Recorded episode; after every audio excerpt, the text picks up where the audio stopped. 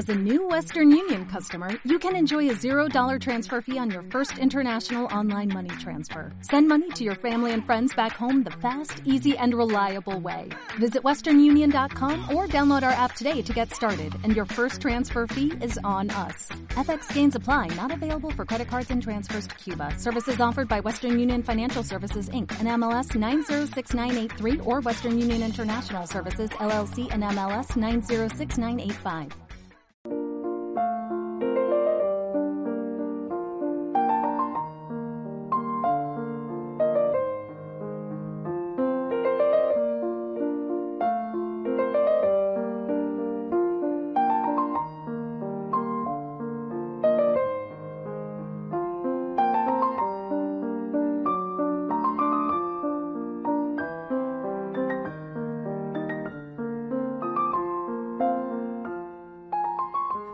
Bienvenidos amigos a este programa de la cadena EVTN, Palabra que da vida en este decimosexto domingo del tiempo ordinario. Antes de comenzar a leer el fragmento del Evangelio de hoy, quiero decirles que después de la semana pasada algunos se han puesto en contacto con la cadena y conmigo para preguntarme qué podemos hacer para ser misioneros, qué podemos hacer para evangelizar. Les recuerdo cuál es mi correo electrónico, por si acaso alguno quiere profundizar en esta labor de misionar, en esta labor de llevar a los hombres el mensaje del agradecimiento a Cristo.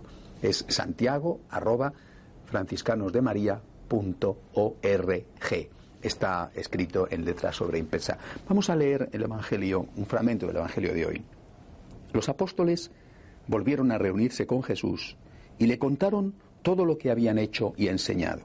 Él les dijo, Venid vosotros solos a un sitio tranquilo a descansar un poco porque eran tantos los que iban y venían que no encontraban tiempo ni para comer. Se fueron en barca a un sitio tranquilo y apartado. Muchos los vieron marcharse y los reconocieron.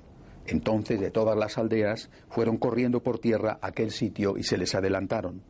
Al desembarcar, Jesús vio una multitud y le dio lástima de ellos porque andaban como ovejas sin pastor.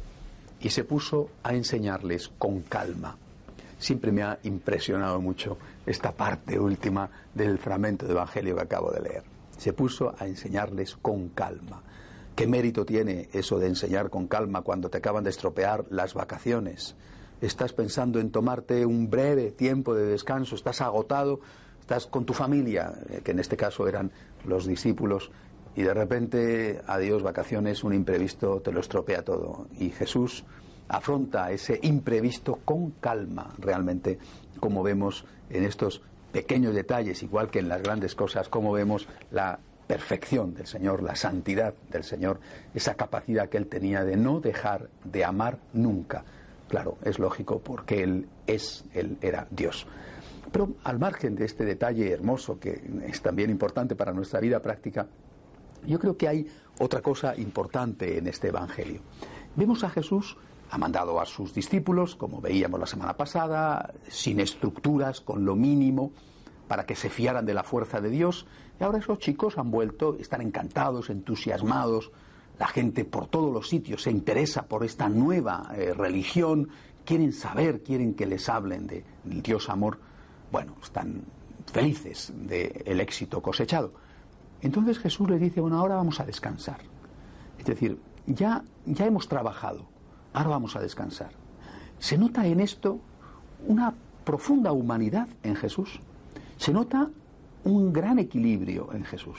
No vemos a una persona que les dice, acabáis de llegar y ahora otra vez os mando a otros sitios más lejos todavía, eh, como si eh, esas personas, los apóstoles, no importaran, como si fueran eh, objetos de usar y tirar, como si fueran consumibles, que decimos hoy. Eso no es la postura de Cristo. Esa actitud no es, desde luego, la actitud de Dios para con nosotros.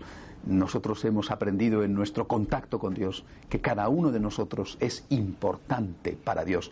Ciertamente que también eh, somos un instrumento en la mano de Dios, un instrumento que gozosamente, libremente se pone a la disposición del Señor, pero no es un instrumento al cual el Señor no ama, un instrumento al cual el Señor no cuida, sino que es un instrumento que el Señor ama, respeta y protege. ¿Qué lección tenemos que extraer de aquí? A mí se me ocurre aquella frase que se atribuye a San Benito, ora et labora. Es decir, trabaja, labora, trabaja, trabaja intensamente, pero no descuides la oración, no descuides la espiritualidad, no descuides la motivación por la cual tienes que trabajar y no descuides tampoco el descanso. Cuida tu alma con la oración, cuida tu cuerpo con el descanso y lógicamente no solamente cuida tu alma y cuida tu cuerpo, sino que después pon esas energías que has encontrado para el alma y para el cuerpo a funcionar. Es decir, rinde y rinde con el trabajo. Ora et labora. Reza y trabaja. Podríamos decir, reza, trabaja y descansa. Y siempre, siempre ama. Ama cuando rezas. Ama cuando descansas y ama especialmente cuando trabajas, porque esa es la plasmación del amor. Lo que has recibido con la oración y con el descanso, transmítelo a los demás como amor a través del trabajo. Hasta la semana que viene, si Dios quiere.